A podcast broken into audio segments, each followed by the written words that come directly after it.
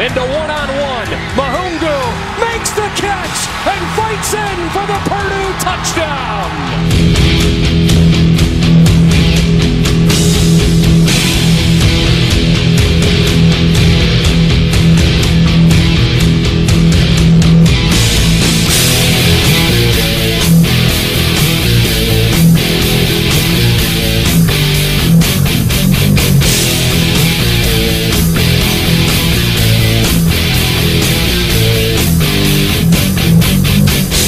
Salut à tous et bienvenue pour cette euh, émission euh, consacrée à l'actualité euh, du collège football, émission spéciale donc en cette intersaison et en cette période estivale. The Blue Pennant ne se met pas en pause hein, pendant 6 mois comme peut le faire la NFL, comme peut faire notamment la NCA.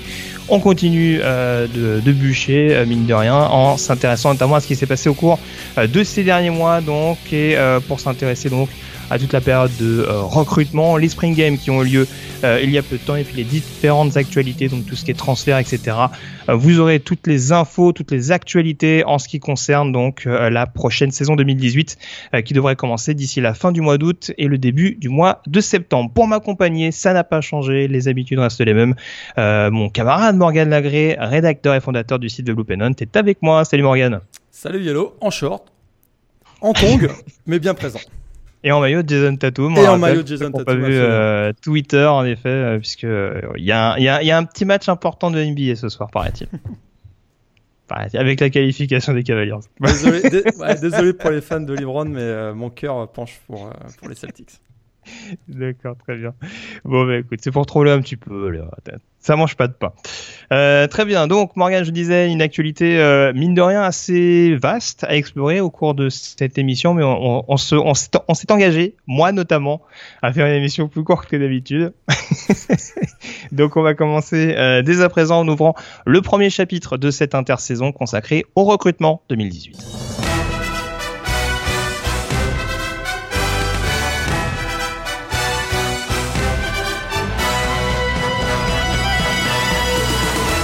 Alors le recrutement euh, 2018 et euh, notamment donc euh, l'arrivée des joueurs lycéens parce que forcément qui dit recrutement dit euh, National Signing Day mais également transfert. Les transferts on s'y intéressera un petit peu plus tard au cours de cette émission. Euh, focus donc Morgan sur euh, les lettres d'intention qui ont été signées par les lycéens. On rappelle donc euh, que cette période de Signing Day se faisait cette fois-ci en deux temps. Depuis cette année se fait en deux temps donc avec le recrutement du mois de décembre, un recrutement anticipé donc qui se faisait dès le mois de décembre et on en avait parlé notamment au cours de la dernière saison euh, dans un podcast. Euh, il y a eu d'autres actualités au cours du mois de février, puisque mine de rien, il y avait encore d'autres recrues stars euh, qui devaient encore trouver un programme, le programme qui éventuellement pouvait leur permettre de, de se faire connaître en NCA. On va donc faire un petit point un petit peu sur euh, ces euh, deux périodes de recrutement, savoir quels sont les programmes qui ont fait euh, les meilleures opérations, quels sont ceux euh, qui se sont un petit peu loupés en l'occurrence, ont été un petit peu plus décevants par rapport aux années précédentes. Et on va peut-être commencer Morgan, euh, si tu me le permets, par faire un, petit top 10 déjà pour donner les, les forces en présence en fonction notamment euh, de la qualité du recrutement. On sait qu'il y a des joueurs qui sont gradués, on va dire, en termes d'étoiles pour donner un petit peu leur importance, leur, le- leur talent estimé, leur, leur niveau estimé euh, au niveau lycéen. Euh, quels sont, quel est ce top 10 euh, qui, est, qui a été déterminé à l'issue de cette période de recrutement? Eh numéro 1, il n'y a pas eu de changement, comme tu l'as bien expliqué. Il y a eu deux périodes hein, cette année. D'ailleurs, ça change. C'est une vraie révolution dans le college football. Il y a décembre et maintenant le National Signing Day, qui est toujours le premier mercredi de, de février. Numéro 1 du top 10, Georgia. Ils étaient déjà très très forts au mois de décembre. Ça, continué, ça a continué pardon, au, mois de, au mois de février. Euh, vraiment une classe de recrutement impressionnante. Euh, 7 prospects 5 étoiles. D'ailleurs, ils ont mis euh, ils ont mis un terme à la domination euh, d'Alabama. C'était la première fois depuis 7 ans que Alabama terminait pas de numéro 1. euh, donc de ce classement des meilleures promotions. Euh, donc comme je disais, 7 recrues 5 étoiles et euh, bien sûr euh, l'inévitable euh, Justin Fields, meilleur quarterback de double menace euh, euh, au pays qui a signé donc euh, avec euh, Georgia qui sera un, backup euh, de, luxe pour, pour Jack Fromm, à moins que même euh, peut-être qu'il va aller le, le bousculer au moment du, du fall camp. On ne sait pas encore, a priori Jack, Jack Fromm, le quarterback titulaire lors de la dernière finale nationale, sera, sera encore titulaire en, en septembre, mais en tout cas c'est un, un super bel apport. Puis euh, vraiment ils ont, Ils ont fait d'excellents coups. Ils ont été récupérés le, l'un des meilleurs, le meilleur d'ailleurs running back, Zamir White, qui sera probablement par contre absent la, saison prochaine à cause d'une blessure. Le meilleur offensive guard avec Jamari Salier. Et euh, ils ont également le, le, deuxième meilleur cornerback, Tyson Campbell, qu'ils ont signé euh, au moment du National Signing Day. Très bien. Et euh, derrière, pour le coup, alors en, en numéro 2, euh, pas spécialement d'Alabama. Euh, Toujours pas, non. Mais une, une, un programme qui reste quand même extrêmement bien réputé pour son recrutement. Et voilà, Ohio State, euh, grâce à Urban Meyer toujours, c'est euh, les Buckeyes ont fait très très fort dans l'État de Floride avec euh, 3-5 étoiles floridiens. Et ça, on, parle de, du safety Tyreke Johnson, 21e joueur national. le joueur qu'ils ont été récupérés, et d'ailleurs, il s'était fait volé un Jackson Carman, le, le offensive tackle par, euh, par Clemson. Ils ont quand même réussi au moment du National Signing Day à mettre la main sur le meilleur offensive tackle du pays, Nicolas Petitfrère, donc qui vient de, de Floride également, et un defensive tackle, le meilleur defensive tackle du pays, Taron Vincent, également de, de Floride. Euh, encore une fois, il y a du talent partout dans cette promo, euh, 20 prospects 4 étoiles. Euh, aucun autre programme n'a fait mieux en, en 2018 d'ailleurs dans ce registre statistique. Et vraiment les Buckeyes, hein, encore très très très solide. Et je suis d'ailleurs un peu intrigué par le, recrutement notamment du Titan euh, Jeremy Rockert, hein, le deuxième Titan euh, national, qui, euh, pourrait vraiment encore donner une, nouvelle arme offensive. Et on sait qu'on a également recruté le, le 4 étoiles euh, all-purpose back, comme on appelle, Jalen Gill, qui, qui est vraiment, le, à mon avis, le prochain Curtis Samuel. L'arme qui pourrait être l'arme fatale de, coach Urban Meyer dans l'attaque des Buckeyes l'année prochaine. Rien que ça. Euh, on avait été assez critique avec Tom Herman pour son arrivée à Texas. Euh, manifestement, bonne classe de recrutement cette année et classe très axée sur les safety notamment. Euh, absolument. D'ailleurs, sur les défensifs, sur les joueurs défensifs et les defensive backs en, particulier, ils ont récupéré le meilleur safety du pays, donc Kaiden Stearns, un joueur euh, texan. Et d'ailleurs, c'est la première fois depuis, euh, en fait, c'est la deuxième fois simplement depuis 2010 que euh, Texas réussit, euh, les Longhorns réussissent à, à, recruter le meilleur joueur du, du, de l'État du Texas. Le dernier était Malik Jefferson en 2015, donc c'est assez rare. On sait qu'ils se font régulièrement voler des joueurs par la, par la SEC notamment, notamment avec Texas A&M. Depuis que Texas A&M est passé dans la, dans la SEC, ils ont beaucoup de difficultés à garder leurs meilleurs joueurs. Euh, et bien cette année, ça s'est bien passé. 9 donc 9, les 9 meilleurs prospects recrutés par les Longhorns sont soit des receveurs, soit, soit des DB. J'en ai parlé donc Caden Stearns, mais il y a également un autre safety, BJ euh, Foster, également en top 25 national, troisième safety du pays, et euh, beaucoup de cornerbacks. Et on sait aussi que les Longhorns ont déjà deux solides quarterbacks euh, qui se, qui se tirent la bourre. On l'a vu, ils sont en concurrence. Donc on parle de Sam Ellinger et Shane Buchel. Et on en a rajouté deux autres avec quatre étoiles. Euh, deux autres quatre étoiles, Cameron Rising et, et euh, Thompson. Donc ça va être vraiment la guerre au moment du, du fall camp euh, au poste de quarterback du côté des Longhorns. On aura un temps d'en reparler euh, tout à l'heure, notamment en évoquant les, les spring games. Euh, autre équipe justement en recherche de quarterback, euh, USC, pas mal classé également dans ce, dans ce top 10 des, euh, des recrutements intéressants euh, durant la période de recrutement. Exact. Euh, qui, allait, qui va être le successeur de Sam Darnold? Alors, on sait qu'il y a déjà Jack Sears, si je me trompe pas, et Matt Fink qui sont sur, qui sont sur le, le campus, mais la révélation pourrait bien être JT Daniels, le, le quarterback pro style numéro 2 du pays, euh, qui a été donc recruté euh, au moment du National Signing Day. D'ailleurs, un fantastique euh, National Signing Day pour les, pour les Trojans, avec notamment le, la recrue du, euh, de, du compère hein, de, de D.T. Daniels dans le lycée Mater Dei. Donc, on parle de Amon Ra Saint Brown, le fameux receveur, le deuxième meilleur receveur du pays. Ça, ça risque de faire très très mal et peut-être même dès l'année prochaine. On a également été chercher le troisième cornerback du pays, Olajaye Griffin. Et on a également trois prospects 4 étoiles du top 100. On parle de Isaiah euh, Taylor Stewart, un, cornerback. Également un receveur euh, Devon Williams que Oregon voulait désespérément. Ils ont été le chercher. Et, euh, aussi un, joueur, donc Solomon Tualopoupou, qui est un, un, qui était courtisé par UCLA. Ah, c'est déjà un joueur que j'adore. C'est déjà un joueur tu que j'adore. Poupou, je pense. Tu as le Poupou, j'adore. Tu as le Poupou, troisième meilleur inside linebacker que UCLA voulait absolument. Il a, il a, finalement filé du côté de USC.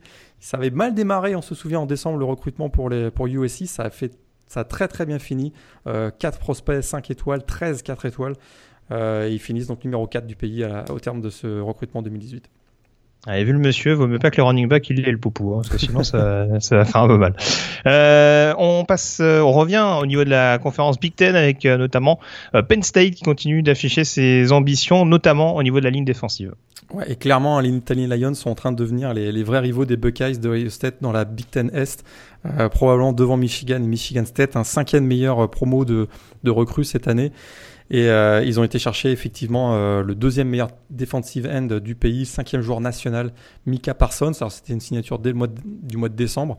Mais ils ont également été chercher le meilleur receveur, donc de l'autre côté du ballon, meilleur receveur du pays, Justin Shorter et un joueur qui pourrait être explosif, peut-être même le, la nouvelle arme fatale et le nouveau Saquon Barclay. On hmm. parle de Ricky Slade, hein, l'athlète numéro 1 du pays, 21e joueur national, qui a, voilà, qui a des, des caractéristiques un peu identiques à Saquon Barclay. Et euh, vraiment un joueur qui, pour lequel on est très très excité du côté de, Penn State. Alors on sait qu'en attaque, on a perdu beaucoup, notamment avec euh, quelques receveurs et, bien sûr Mike Jezicki. Et on a été donc récupéré, j'en ai parlé, euh, Justin Shorter, le, receveur, meilleur receveur du pays. Et aussi Zach Kuntz, le, quatrième meilleur Titan du pays. Et ça, ça, va offrir de nouvelles armes pour, pour le quarterback Tracy McSorley l'année prochaine. Alors, on n'a pas cité jusque-là, ça ne nous ah. aura pas échappé, euh, le tenant du titre et donc l'équipe qui trustait d'habitude la première place du, classement des, recrutements euh, selon donc les, euh, on va dire les, les, sociétés de ranking. Alabama est quand même sixième de ce classement et Alabama qui après un début de campagne un peu compliqué a quand même raflé pas mal de joueurs intéressants à l'issue justement du National Signing Day. Oui, alors effectivement, on avait l'habitude de les voir euh, en tout, tout ramassé dans le sud des États-Unis. Là, cette année, ça a été un peu plus difficile. Ils ont quand même mis la main sur le meilleur defensive end et le meilleur cornerback de cette promo 2018. Alors, on parle de Eyabi Anoma, qui est donc le meilleur defensive end, quatrième joueur national. Euh, un joueur un peu particulier parce qu'il ne joue au, football que depuis deux ans simplement. Hein. C'est un joueur d'origine nigériane si je me trompe pas. Et bien sûr, au moment du National Signing Day, ils ont mis la main sur euh, Patrick Sortain Jr. qui était le, le joueur le plus convoité du National Signing Day. On pensait, tout le monde pensait qu'il allait signer à LSU. Finalement, bah, il file chez le, rival Alabama. Un super beau coup réussi par Nick Saban. Il fallait absolument d'ailleurs, sinon euh, ils auraient vraiment dégringolé à mon avis, peut-être même hors, vraiment limite top 10. Et bien sûr, Patrick Sorten Jr., c'est le fils de l'ancien pro bowler euh, Patrick Sorten, qui a joué 11 euh, saisons dans la NFL à Miami et Kansas City. De manière générale, hein, le Crimson Tide, ça reste quand même très chargé en défense. En plus donc de Ayabi Anoma, le defensive end. On a, on a le troisième defensive end euh, de, cette, de ce troisième strong defensive end, donc avec Stephen Wynn. On a également Jordan Davis, également en defensive end, Cameron, Cameron Latou. Enfin, c'est très très solide et aussi au niveau des, des defensive backs. Avec, euh, avec notamment euh, le, le, deuxième meilleur joueur du, qui vient du junior college, un Savion Smith, un, un cornerback extrêmement prometteur. Mais en général, il y a peut-être moins de de superstar, mais encore très très très solide pour Alabama qui finit sixième au, au, classement donc de, de, ce recrutement 2018. D'un grand favori, on passe euh, à un autre, puisque euh, mine de rien, donc Clemson, champion national en 2016 et demi-finaliste donc l'année passée, sorti par Alabama justement, est classé septième de ce top 10, avec encore avec encore de nouvelles armes euh, au poste de quarterback, mais encore et surtout sur la ligne défensive. Ouais, alors on va commencer par le quarterback, un hein, Trevor Lawrence, bien sûr hein, le meilleur joueur national, euh, meilleur, meilleur quarterback pro style qui a, brillé au moment du Spring Game. On va en parler, on va en parler tout à l'heure, mais tu as raison. On sait que cette année ils auront probablement on commence à dire que ce sera peut-être la meilleure ligne euh, défensive de l'histoire du college football. Et ben ils en rajoutent une couche, ils en rajoutent une couche avec le meilleur strong defensive end, troisième joueur national Xavier Thomas. Il rajoute KJ Henry, 14e joueur national, 3e euh, euh, white defensive end. Euh, voilà, c'est encore très très très costaud. Et puis de l'autre côté du ballon, hein, également pour protéger le quarterback, on a mis la main sur Jackson Carman, j'en parlais tout à l'heure, joueur originaire de l'Ohio que tout le monde voyait à Ohio State. Et ben non, il a fini à, Clemson. Et on a également mis hein, la main sur le meilleur joueur de Caroline du Sud. C'est assez Clemson étant en Caroline du Sud, c'est quand même assez régulier. On parle de Darion euh, Kendrick, un excellent receveur. Donc du coup, euh, Clemson a mis la main sur le meilleur prospect des États de l'Alabama, de Floride, de Géorgie, d'Ohio et de Caroline du Sud. Rien que ça. Euh, vraiment très très très grosse voilà, très très grosse promotion, moins de, moins de joueurs. Hein. Je pense qu'il y avait compté, il y avait simplement 18 joueurs ou 19 joueurs, mais, euh, mais des stars à, peu près partout. Et, euh, et, ça continue pour Dabo Swinney d'accumuler les, les, talents euh, des deux côtés du ballon d'ailleurs, avec Trevor Lawrence, on en parlait, on va en parler tout à l'heure au niveau du quarterback. Comme quoi, on a longtemps donné cette réputation à Clemson d'être un programme de loser. Là, très clairement, en tout cas, c'est un programme qui a la cote à l'échelon national et ça se ressent. Les quarterbacks et les receveurs, on le découvre pas cette année, mais c'est sûr que, notamment défensivement et sur les lignes en règle générale, ils commencent vraiment à recruter des, euh, des joueurs hyper importants et tu le disais de, de, tout, de tous États euh, des États-Unis. Exactement. On reste dans la CC, qui est également une conférence hein, en pleine émergence, euh, direction Miami, finaliste de la conférence ACC euh, en titre, et euh, Miami qui est classé numéro 8 de ce top 10, avec notamment une attaque qui a été pas mal considérée par, par Mark Rich au cours de cette campagne. Ouais, absolument. On n'avait plus vraiment l'habitude de voir Miami aussi haut. Hein. Ils retrouvent, les Hurricanes retrouvent leur domination dans l'État de Floride d'ailleurs. Pour la première fois depuis 10 ans, Hein, ils ont recruté 12 euh, prospects floridiens 4 étoiles. Ça, c'était quand même très très rare. Alors, Marc, Marc Rich a réussi un recrutement très complet en attaque, mais aussi, euh, mais aussi en, défense. D'ailleurs, euh, il y a au moins un prospect 4 étoiles à tous les postes, sauf à celui de, linebacker. C'est quand même assez fort. Puis, leur, le, vraiment le joyau de cette, de cette promo. Faut voir ce qu'ils ont en linebacker déjà. Hein. Ouais, ils ont déjà. en plus. Ils ont déjà... ouais, mais Quaterman n'est pas si mal que ça quand même. Hein. Oui, non, non mais c'est pour ça. C'est ils, ils, ont ils ont ils ont trois quarterbacks qu'ils ont quasiment recrutés en même temps, qui sont que sauf oui, d'accord. Ouais, qui vont être juniors, qui vont être juniors. C'est pour ça que je te dis ça. D'accord. Il y a il y a quand même de la qualité sur ce poste-là, mais euh, voilà. Ouais, je, te, je, te, laisse poursuivre, excuse-moi. En tout cas, le, le joyau de cette euh, promo, c'est indiscutablement euh, Lorenzo Lingard, le, le deuxième mm. meilleur running back euh, du pays, joueur donc du top 25. Et ça, ça va faire, ça va faire beaucoup de bien. On sait qu'ils ont perdu Mark Walton, Mark Walton, c'est ça. Ouais. Et, et également, ils ont rajouté euh, euh, du côté donc, de l'attaque euh, un, 4, donc un Titan 4 étoiles, Brevin Jordan, le meilleur Titan du pays. Ça, ça a été vraiment une, très très grosse réussite d'avoir réussi à, l'avoir. Mark Pop, donc un, receveur. Et ils ont mis la main d'ailleurs le, jour du National Signing Day, Jaren Williams, le cinquième quarterback pro style. ça, ça rajoute un peu de profondeur derrière, derrière Rosier. Et euh, du côté de la défense, ils ont mis également la, main sur le deuxième meilleur défensif tackle du pays, Nesta Silvera. Donc vraiment une, une promo euh, très très complète de la part de Mark Richt. On n'a pas, pas vraiment mis le focus sur un ou deux postes. C'est très très très complet et ça, ça va être vraiment intéressant. D'ailleurs, Brevin Jordan, ce sera, euh, il sera probablement titulaire, à mon avis, un joueur qui arrive de, donc, du lycée de Bishop Gorman dans le Nevada, probablement titulaire pour remplacer Chris Herndon l'année prochaine. Voilà. Et Mark Rich, il continue d'insister également sur le, on va dire sur le l'hégémonie locale ou en tout cas sur le côté un petit peu tradition des Hurricanes puisqu'ils ont ils ont notamment mis la main sur le cornerback euh, Al Blades Jr. fils euh, ah d'Al Blades notamment qui était un, un, des un des safety majeurs euh, dans la grande époque de, de The U. Euh, je me demande s'il a pas joué avec Eden Reed par exemple euh, au niveau du backfield défensif. C'est possible. Mais euh, il, a joué il, a joué à Seattle dans la NFL non? Il me semble. San Francisco il me semble. San Francisco ok. Je vais pas me tromper, mais il me semble que c'était euh, c'était plutôt là-bas. Ça reste la ça reste la NFC West de toute façon. euh, on passe à une équipe qui disputait les playoffs la saison passée, les Oklahoma Sooners classés euh, numéro 9 euh, donc au pays et du coup pas mal de renforts au niveau des lignes, notamment du côté des Sooners. Après, on, on, a mis... faut, faut, faut, quand même signaler que les, les linemen sont souvent bien cotés, hein, mine de rien. Mais là, en tout cas, il y a du recrutement assez intéressant du côté d'Oklahoma. C'est un peu l'habitude, j'ai envie de dire, ces dernières années, c'est pas forcément aussi flashy que dans d'autres programmes, mais ça reste quand même plus que solide pour remporter la Big 12. Ouais, plus que solide. Euh, ils ont ils régné en tout cas sur l'Oklahoma. Euh, comme tu l'as dit, ils ont mis l'accent sur la ligne de scrimmage clairement cette année avec le recrutement donc de Ronnie Perkins, euh, cinquième meilleur. ouais, defensive end. Ils ont également mis sur un, un defensive tackle en Michael Thompson. Euh, Ron Tatum, euh, Jalen Redmond, ça c'est des joueurs dans le, dans le top 150 national qui, sont, euh, qui jouent en défense sur la ligne défensive et la ligne offensive. On a mis la main sur le quatrième meilleur offensive tackle du pays, Bray Walker. Également, c'est renforcé avec le, le meilleur offensive tackle venant de Junior College, Tramond Damour. Donc voilà, je répète très clairement, la ligne de scrimmage, on a mis l'accent dessus.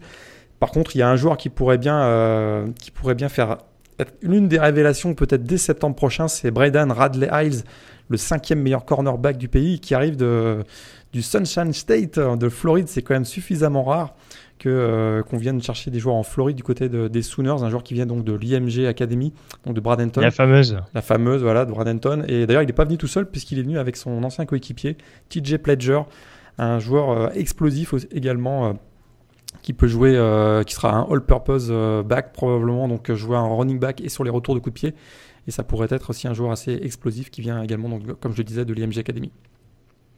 On ne peut pas terminer Morgan ce ah. top 10 sans parler d'un programme euh, qui avait été un petit peu un petit peu en délicatesse on dirait l'année dernière avec la campagne de recrutement. Manifestement ah, Brian Kelly s'est bien repris puisque Notre-Dame est classé numéro 10 de ce top 10 numéro 10 alors ils ont perdu leur coordinateur défensif donc Malkelko on sait qu'il est parti euh, à Texas A&M bah, ils ont quand même continué de faire le plein euh, en défense avec bah, y a Houston Griffith donc un cornerback 70e national qui lui aussi vient de l'IMG Academy d'ailleurs ils ont été chercher des, linebackers, Shane Simon et Jack Lamb, deux joueurs du top 100. Euh, le 9e meilleur safety, Derek Allen, et un joueur également qui pourrait faire, euh, euh, qui pourrait faire très très qui pourrait faire du bien à, l'intérieur de la ligne défensive, Jason Ademi Lola, pardon, donc 12e défensive tackle du pays. Mais peut-être que c'est de l'autre côté du ballon que, ça, que vraiment ça c'est. On a vraiment fait fort du côté de Notre-Dame. On a probablement mis la main sur le futur duo euh, quarterback euh, receveur euh, du futur en tout cas avec Phil Jurkovec, donc le quarterback, quatrième meilleur quarterback du pays, pro style en tout cas, et Kevin Austin, un receveur, excellent receveur.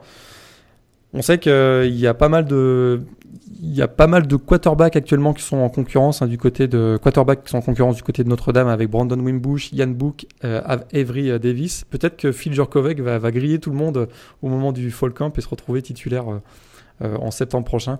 On sait que Notre-Dame démarre sa saison avec un, énorme match face à Michigan. Est-ce qu'on lancera un, true freshman à cette occasion? Peut-être pas, mais en tout cas, Phil Jurkovec est probablement le, plus prometteur de ces, quatre, quarterbacks.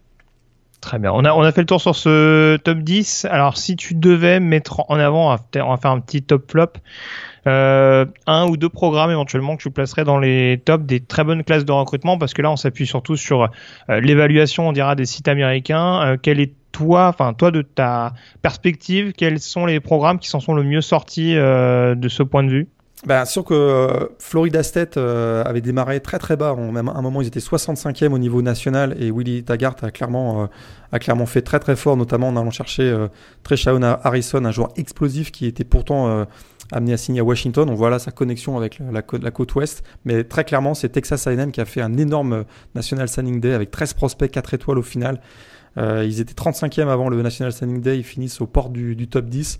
Et ils ont notamment volé le, le Texan euh, euh, defensive tackle Bobby Brown qui était euh, qui avait même fait son un commit je crois à Alabama. Ils ont finalement réussi à le récupérer.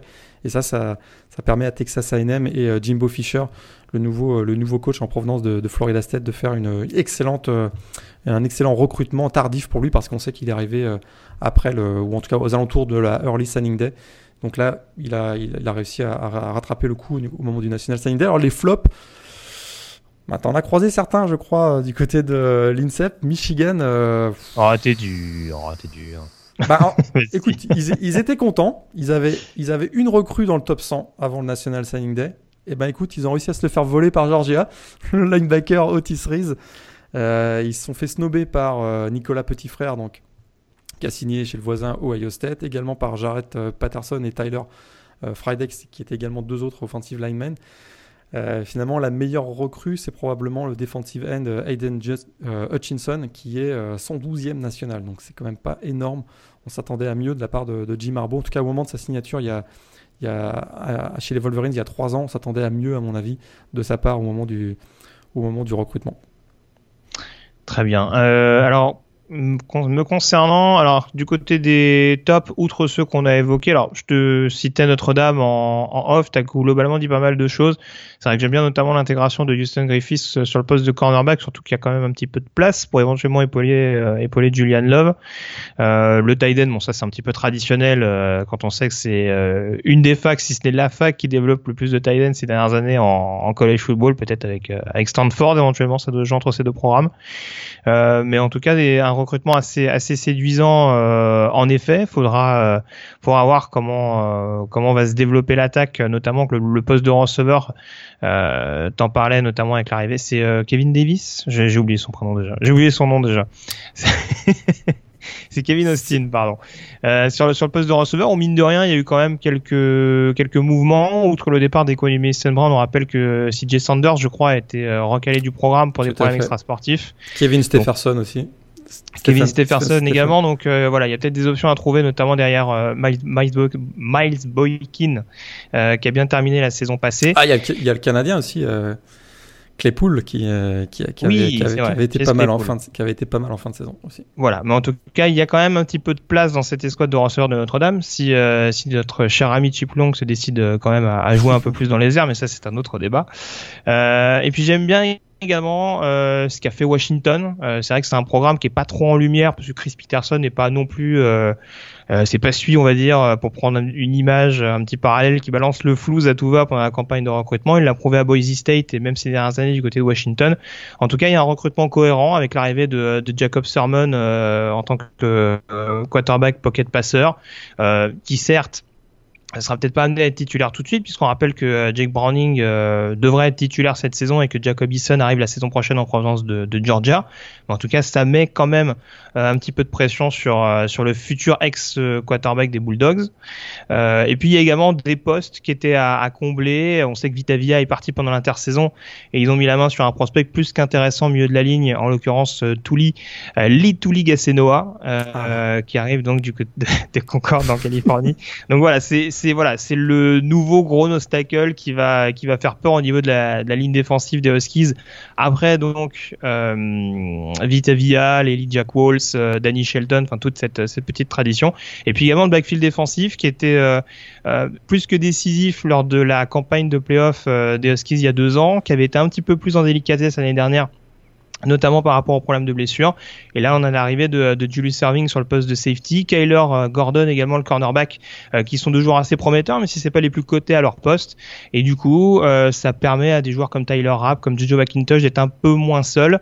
Et puis éventuellement, donc si les, les cornerbacks qui étaient blessés l'année dernière, je pense à Byron, Murphy, notamment, voilà, qui voilà apporter un petit peu de, de rotation pour les Jordan Miller également, etc. Apporter un petit peu plus de, de menaces dans une conférence qui reste également une conférence où on joue à, la passe à outrance. Euh, donc euh, voilà, défensivement, ça restera costaud du côté de Washington. Euh, ça réglera pas complètement le problème de receveur, par exemple, vis-à-vis du départ d'Austin Pettis. Il faut quand même trouver le receveur numéro 1 pour la pour la saison prochaine. Mais en tout cas, c'est une classe de recrutement plus qu'intéressante. du côté des flops, je te le disais, Morgan, j'en ai pas spécialement. si je devais peut-être mettre une classe de recrutement en avant. Euh, je parlerai peut-être de Tennessee parce que c'est vrai qu'on en a pas, enfin on en a parlé mine de rien, mais c'est vrai que il y a eu une intersaison plus qu'agitée et euh, d'ailleurs euh, il y a un article que vous pouvez retrouver sur le site qui fait un petit peu la capitulatif qui a été publié en début de semaine. ça a été quand même assez compliqué, changement de directeur athlétique, nouvelle head coach qui arrivait très très tard, Jeremy Pruitt et pourtant la classe de recrutement est pas catastrophique. Tu me diras, on reste dans un programme de conférence sec, un programme historique de conférence sec, donc il y a quand même un, attrait assez intéressant. Mais euh, voilà, dans une classe de receveurs qui va bénéficier par exemple de, de retours assez intéressants avec euh, Jawan Jennings notamment qui a été récupéré. Mm. Euh, on a Alante Taylor qui était un receveur 4 étoiles qui, qui a qui a un certain potentiel, même si euh, il n'a pas forcément été exploité à 100% du côté du, spring game. Euh, quelques jours également pour développer la, défense avec le linebacker JJ Peterson, euh, troisième meilleur outside linebacker du pays. Donc voilà, on sait que du côté de Tennessee, il y avait beaucoup de problèmes de blessures en défense et puis une attaque qui restait à réguler. J'en parlerai peut-être lors du spring game tout à l'heure, mais il y a un recrutement qui, encore une fois, de par les circonstances, est pas si catastrophique que ça. Ils sont classés 20e, je crois, au niveau de, on dira, des, sites de ranking américains. C'est bien la preuve également, voilà, que les Volunteers, malgré une saison historiquement catastrophique en 2017, euh, continuent d'attirer et pourraient éventuellement euh, se refaire la cerise un petit peu plus tôt que prévu, on va dire. Euh, un autre flop, non, je, je, crois ah, que t'étais pas très fan du recrutement des LSU, il me semble. Euh, bah, oui, euh, clairement, parce qu'ils se sont fait voler notamment. Euh... C'est pas totalement un bid, mais mais en tout cas se faire voler Patrick Sorten qui avait fait son, qui avait fait un, commit depuis la fin de 2016. Euh, ça a été quand même difficile à avaler pour LSU. pour LSU. Ils ont ils sont également fait piquer d'ailleurs un, quarterback. James Foster qui, qui aussi avait fait un commit depuis une longue date et qui a finalement filé du côté de Texas A&M euh, donc euh, voilà, ça c'était deux joueurs qui voulaient vraiment, que LSU voulait vraiment avoir dans, son roster et qu'ils n'ont pas réussi à avoir. mais c'est surtout Patrick Surtain, ça, ça fait, ça, ça fait mal parce qu'on pensait vraiment qu'il allait être la nouvelle, le nouveau joyau de, formé par les, par les Tigers. On sait qu'on en a eu quand même pas mal ces dernières années sortant de LSU. Et ce sera pas Patrick Surtain qui, va, qui file en plus chez le rival Alabama. Ça, ça fait mal. Mm. Et puis euh, on aura le temps d'en parler, mais grosse saison charnière du côté des LSU, parce qu'on se rappelle que pour des problèmes, on dirait une, incompatibilité d'humeur, euh, le coordinateur offensif Matt Canada n'a pas été gardé. On a encore des doutes sur la capacité d'Eder Duran à être un head coach euh, crédible, on dira, sur la durée. Là, c'est ces classes de recrutement qui vont commencer à être observées et comme tu le dis, bon, tout n'est pas totalement rassurant. Euh, en l'occurrence. On a fait le tour en tout cas sur cette période de recrutement 2018. On va désormais s'intéresser aux Spring Games qui viennent de se terminer et à leurs principaux enseignements.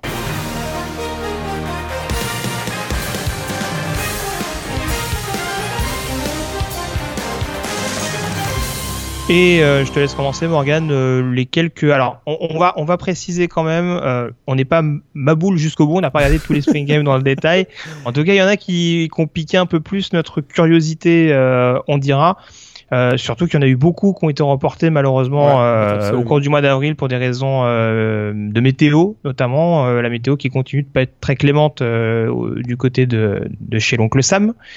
donc il y a eu pas mal de programmes. Alors je sais qu'il y a Michigan, il y a pas d'une Wisconsin, c'est ça. Wisconsin et même dans le Middle West américain, euh, un peu plus au sud, euh, on, a eu des températures proches de zéro dans le Mississippi par exemple, Ole Miss, Mississippi State, etc. Donc ça n'a pas favorisé euh, on va dire, l'expression du beau jeu et encore moins la venue des, spectateurs. quand même assez... Il n'y a, pas Virginia Tech aussi qui a été euh, annulé? Je sais plus, j'ai un doute. C'est possible que Virginia Tech soit annulé aussi, ouais. Mais euh, ouais, en tout cas, ça a été un petit carnage à ce niveau-là. Donc il y a, y a des programmes qui sont quand même passés entre les gouttes, euh, mine de rien. Vas-y, Morgan. Ouais, et puis de manière générale, hein, les Spring Games, on va pas se mentir. Hein. ça, ça, dépend des formats, mais il y en a qui sont quand même assez drôles. On a droit à des 3 contre 3, des 7 contre 7. y a, bien sûr, il n'y a pas le droit de plaquer les quarterbacks, on oublie les sacs généralement. Enfin, il y a peu d'intensité. Euh, des fois, ça ressemble plus à des blagues qu'à autre chose. Il hein, faut bien, l'avouer.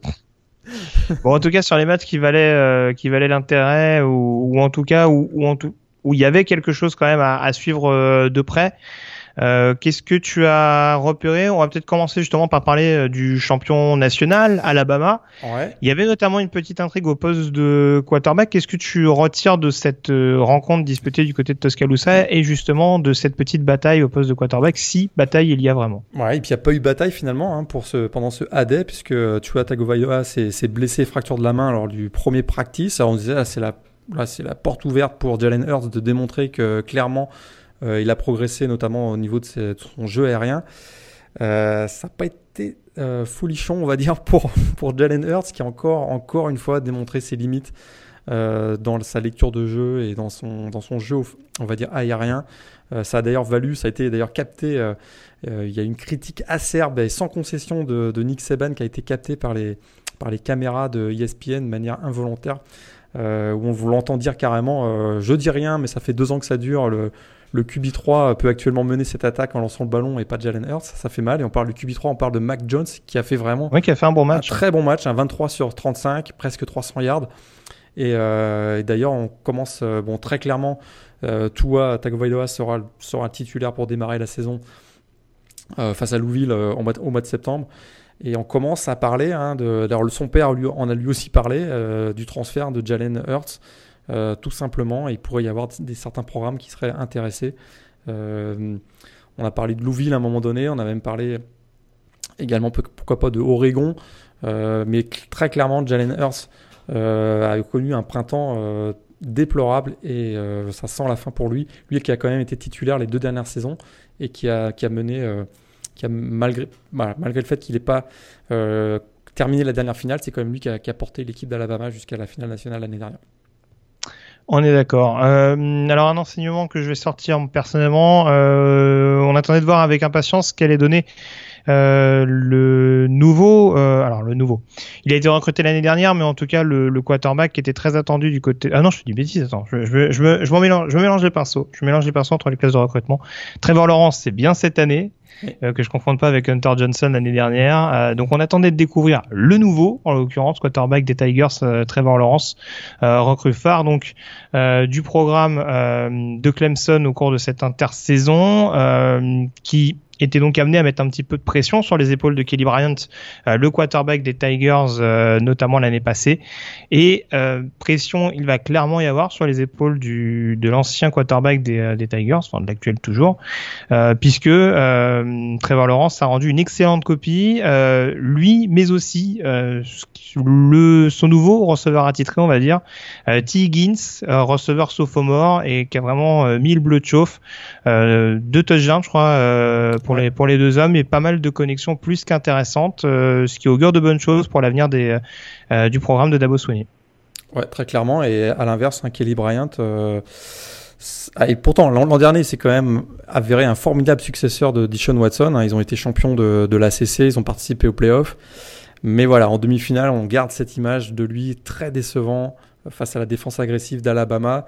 Un peu comme Jalen Hurts, hein, on sent qu'il a euh, que ce Sugar Bowl a un peu réveillé ses vieux démons, c'est-à-dire qu'il n'est pas forcément capable de mener son équipe dans le jeu aérien et qu'on voit maintenant débouler un Trevor Lawrence qui lui très clairement c'est un quarterback pro style qui a, qui, a arrosé littéralement toute l'après-midi, notamment en se connectant avec euh, T. Higgins.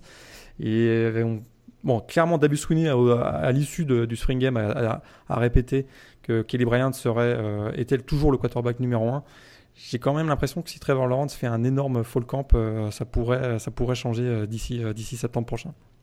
Tu en as parlé tout à l'heure, Hunter Johnson aussi, un prometteur sophomore 4 étoiles si je me rappelle bien, pourrait aussi avoir sa chance. Un joueur qui peut-être, c'est un, hybride des deux, de Kelly Bryant et de Trevor Lawrence. Donc vraiment encore une fois, il y, a du beau monde du côté de, du côté de Clemson au poste de quarterback. Mais si je te suis bien, ça veut dire que tu vois plus Johnson comme un concurrent de Lawrence que, que Bryant.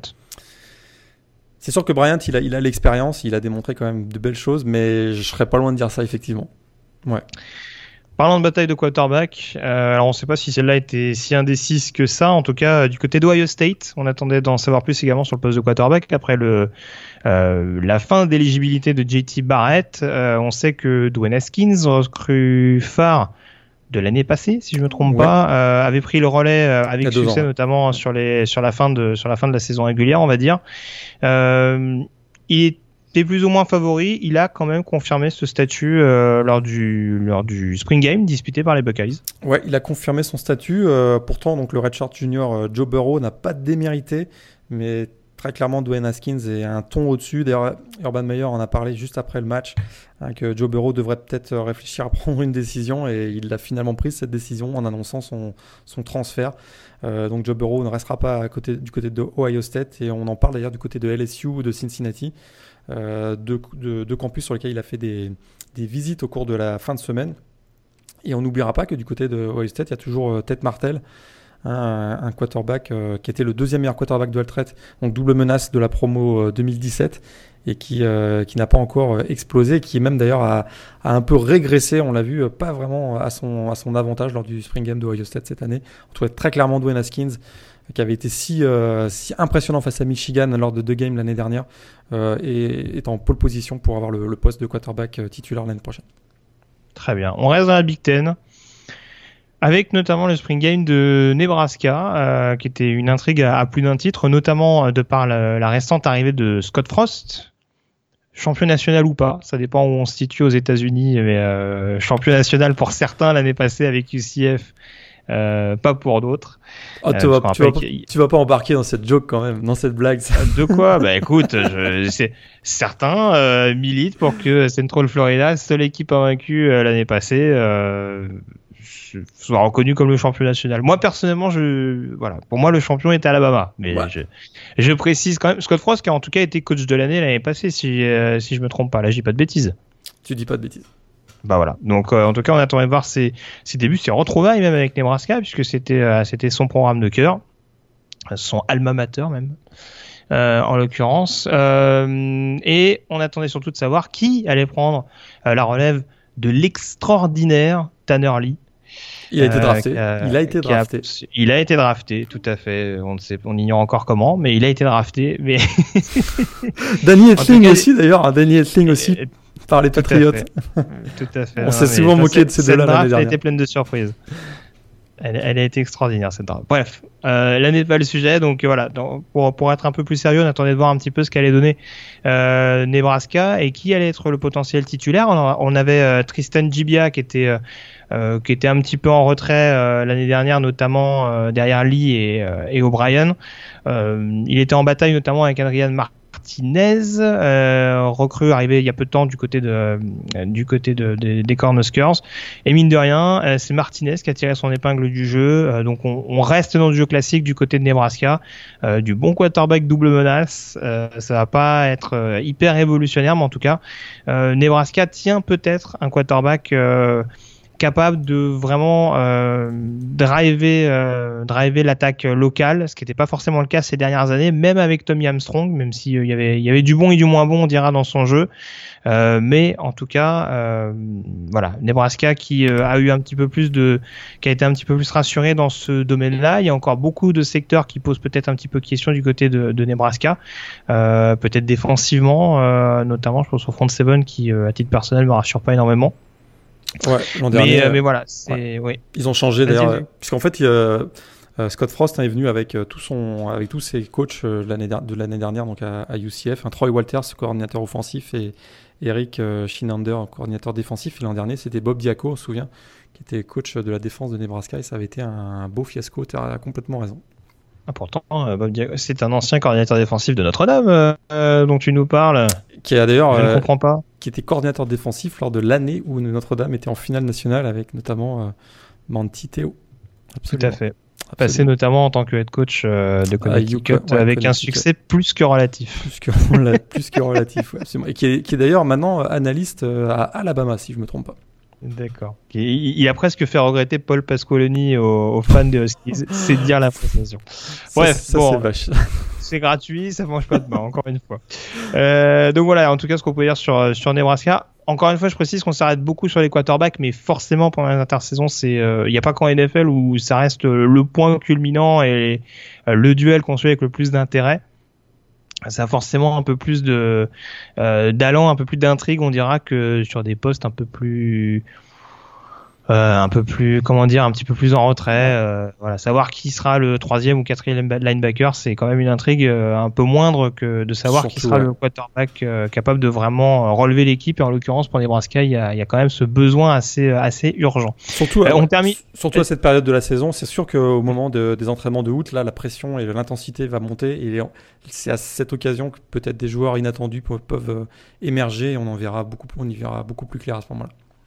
C'est ça. Et puis, euh, j'imagine qu'on vous fera un, topo assez régulier sur les batailles de quarterback, notamment à l'occasion des, des Fall dont parlait euh, Morgan tout à l'heure, euh, pour savoir quelles sont les principales batailles à suivre. puisque là, on en cite quelques-unes, mais il y a beaucoup, beaucoup, beaucoup de programmes où ça peut être un petit peu agité entre des anciens, on va dire, irréguliers et des nouveaux qui arrivent avec le vent en poupe. Donc, euh, ce sera, ce sera à suivre de près. Justement, pour terminer sur la page quarterback et sur la page Spring Game, Morgan, euh, direction donc euh, Austin pour s'intéresser au Texas Longhorns. Et euh, tu parlais notamment de l'arrivée de Freshman qui était capable de bouleverser la hiérarchie. On n'a pas forcément une idée plus précise à l'heure actuelle de qui sera le quarterback titulaire en 2018. Non, très clairement. L'an dernier, on se souvient qu'à la même époque, on avait un problème de profondeur en poste de quarterback chez les Longhorns parce qu'on avait seulement deux joueurs boursiers euh, donc Shane euh, Buchel et Sam Ellinger, qui étaient d'ailleurs un peu blessés à ce moment-là de la saison. Cette année, c'est l'inverse. En 2018, on a, avec les signatures, on en parlait tout à l'heure, de, des trous freshmen, donc Cameron Rising et euh, Thompson, on a quatre quarterbacks. Et les performances de Sam Ellinger et, de Shane Bushel lors du euh, Spring Game nous ont pas forcément permis d'y voir plus clair, parce que les deux ont été plutôt médiocres. Euh, et, finalement on se retrouve avec une indécision euh, non pas due à la qualité des performances où on a une hésitation entre les deux, mais plutôt à leur médiocrité, ce qui fait que Cameron Rising et Casey Thompson auront peut-être même une chance. Euh, ils sont évidemment beaucoup moins expérimentés, mais on se retrouve avec quatre quarterbacks qui auront, qui auront, qui auront une chance très clairement au mois, d'août.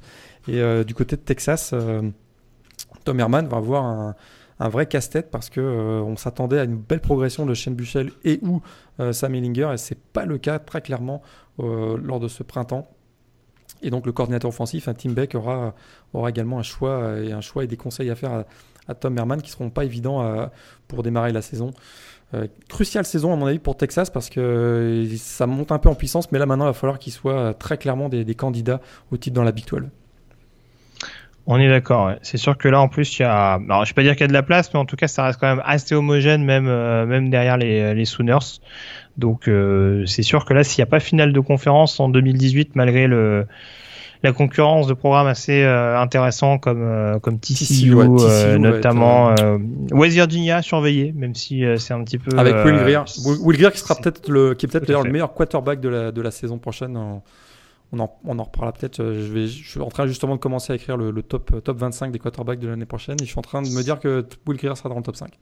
Tout à fait. Tout dépend de la pharmacie où il passe en l'occurrence.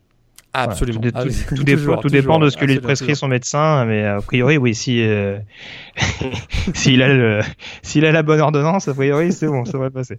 Euh, bref, bon, en tout cas, blague à part, on a fait le tour donc sur ces principaux enseignements des Spring Games, les principaux Spring Games euh, à, à, suivre en l'occurrence, enfin en tout cas qui ont été qui ont été à suivre de près. Au cours de cette intersaison, on va pouvoir désormais évoquer les autres news majeures pour faire un, un dernier petit point donc sur ce qui s'est passé au cours de ces derniers mois.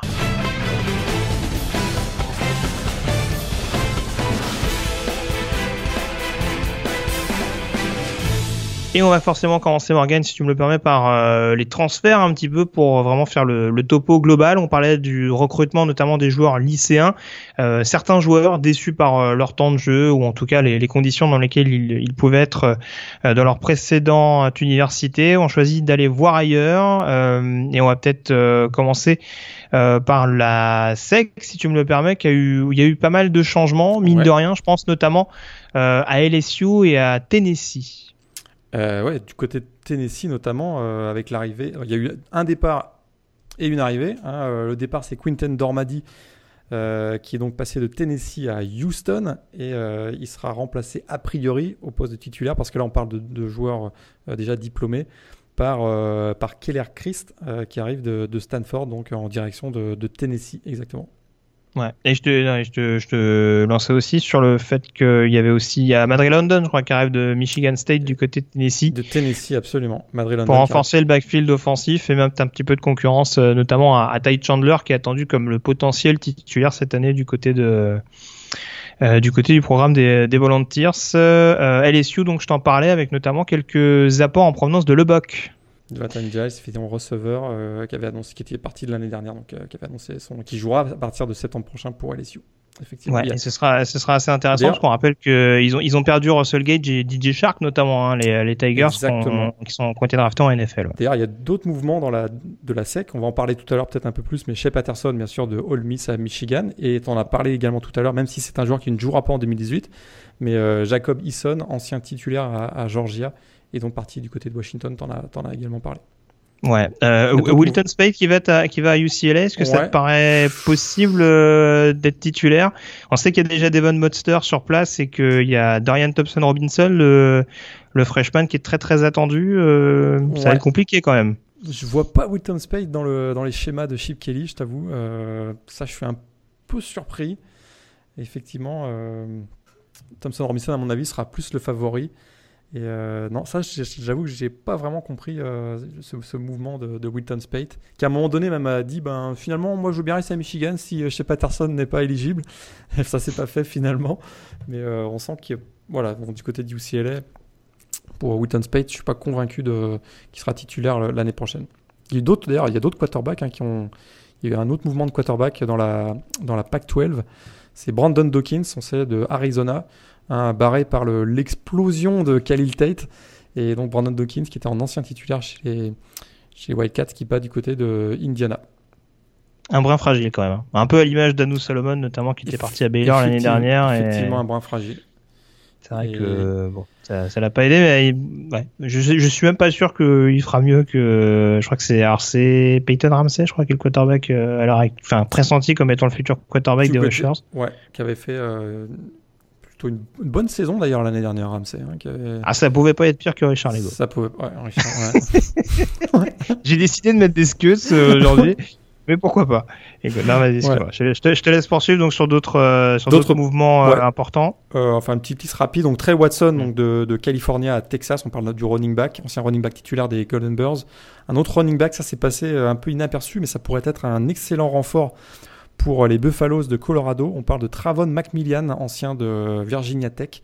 Un Macmillan qui pourrait être le successeur donc, de Philippe Lindsay, notamment le, mm. poste de, running back du côté de Colorado. Encore un running back, Antonio Williams, euh, qui avait été une très grosse recrue du côté d'Ohio State et il a été barré notamment par J.K. Dobbins, euh, qui va partir donc, du côté de, North Carolina. Je sais pas si c'est là où ils avaient le plus de besoins, les, les Tar Heels, mais bon, en tout cas, ouais, ça renforce le, backfield offensif. Ça renforce effectivement. Et euh, qu'est-ce qu'il y avait d'autre? Il y avait Tabari Hines aussi, un ancien receveur hein, de Wake Forest qui va du côté de Oregon et peut-être finir par euh, le defensive tackle, l'ancien defensive tackle de Notre-Dame, Jay Hayes, passé par, euh, qui va à Oklahoma après avoir annoncé son transfert à Georgia pendant, ça a duré une semaine, puis hop, finalement, il est passé, non, c'est l'inverse, pardon. Il est à Georgia après avoir annoncé son, son transfert à, Oklahoma. Donc euh, assez, assez, surprenant. Puis euh, dernière, dernière, dernière nouvelle concernant les transferts, on sait que le running back de Clemson, CJ Fuller, qui avait été parfois une arme quand même intéressante pour l'attaque de Clemson, avait annoncé son, transfert après son arrestation pour, euh, un cambriolage, et oui. Euh, bah finalement, euh, on ne sait toujours pas sa destination, et ça, ça pourrait être assez intéressant de, voir si tout dépend s'il si est condamné ou pas, mais si, ce n'est pas le cas, il pourrait également renforcer un, une, une, attaque au niveau FBS. Très bien. Euh, on enchaîne sur les autres nouvelles euh, importantes avec euh, notamment quelques changements d'un point de vue règlement. On fait un petit topo chaque année. Qu'est-ce qui va changer a priori du côté du college football? Ouais, on sait que le comité hein, des, des, règlements de la NCA a vraiment deux, deux, focus principaux, on va dire. C'est c'est la santé des joueurs et également la réduire la durée des matchs. Et cette année, ben on a on a notamment fait un changement au niveau de on a rajouté un fair catch voilà, au moment, donc, dans les 25 yards pour bénéficier d'un touchback sur les, sur les kick-offs. Hein, donc euh, ce nouveau règlement finalement adopté par le, par, la, par le comité revient à élargir la zone, la zone de touchback euh, de 25 yards. Donc on peut maintenant demander sur un, sur un kick-off un fair catch dans les 25 yards et on récupère le ballon sur la ligne des 25. Par contre, hein, si on se met à, si, on, si on veut relancer le ballon, ben, évidemment, si on dépasse pas la ligne des 25 yards, on n'est pas automatiquement sur les 25 yards, on récupère le ballon là où on s'est fait, euh, là on s'est fait stopper. Euh, sinon, il y a eu quelques autres petits changements, euh, notamment l'horloge va démarrer de, aux 40 secondes après un touchdown. Donc sur le kick-off qui suit, on aura, on aura donc ça c'est également c'est pour raccourcir la, durée des matchs. Il y a, eu quelques quelques petits changements, mais c'est on va dire c'est notamment au niveau des blocs sous la taille. sont autorisés simplement dans la ligne après les 5 yards après la ligne de scrimmage. Mais ça, c'est à peu près les, seuls changements de, règlement au niveau des règles du jeu en tout cas.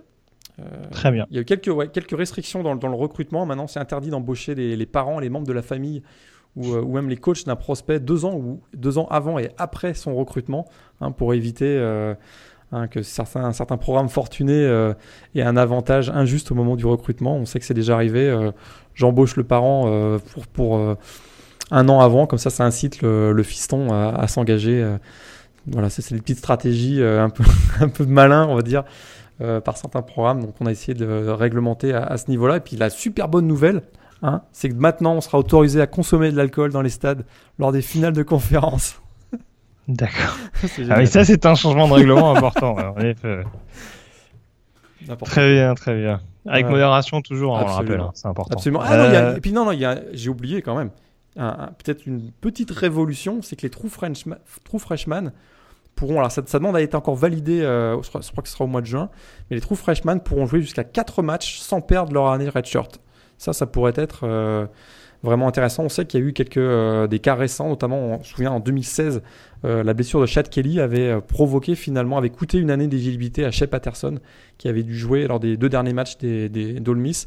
Bah, finalement, avec le nouveau règlement, Shea Patterson aurait pu jouer à la fin de la saison 2016 sans perdre son année redshirt donc aurait conservé une année d'éligibilité supplémentaire. Ça, ça pourrait être euh, un changement de, règlement qui pourrait avoir un gros impact euh, à partir de, l'année prochaine. C'est sûr. C'est intéressant parce que, mine de rien, 4 ans, ça passe très très vite et encore plus quand on, quand on démarre comme remplaçant. Donc, euh, En effet, tu fais bien. Et je remarque que cette news-là est donc passée après la news de l'alcool dans ton esprit. Ceci est bah, c'est moins drôle. Je, ne bois, je, ne bois, jamais d'alcool quand je vais voir un match de, de, football. Donc je ne suis pas concerné, mais effectivement, ouais. je trouve ça beaucoup moins drôle que l'alcool. Très bien. Ok. Euh, après le point règlement, le point également contrat, euh, puisque euh, à chaque intersaison, on a également des, euh, des émoluments qui sont revus à la hausse pour euh, notamment les coachs les plus réputés du pays. Qui a tiré la queue du Mickey pendant cette intersaison parmi les, les head coachs de college football? Voilà, ils ont été nombreux à tirer la, la queue du Mickey, parce que Urban Meyer, 7,8 millions de dollars par année à partir de 2018, pas mal. Euh, et également deux nouveaux euh, contrats. Alors Gus Malzahn, ça date de décembre dernier, mais à Auburn, 49 millions sur 7 ans.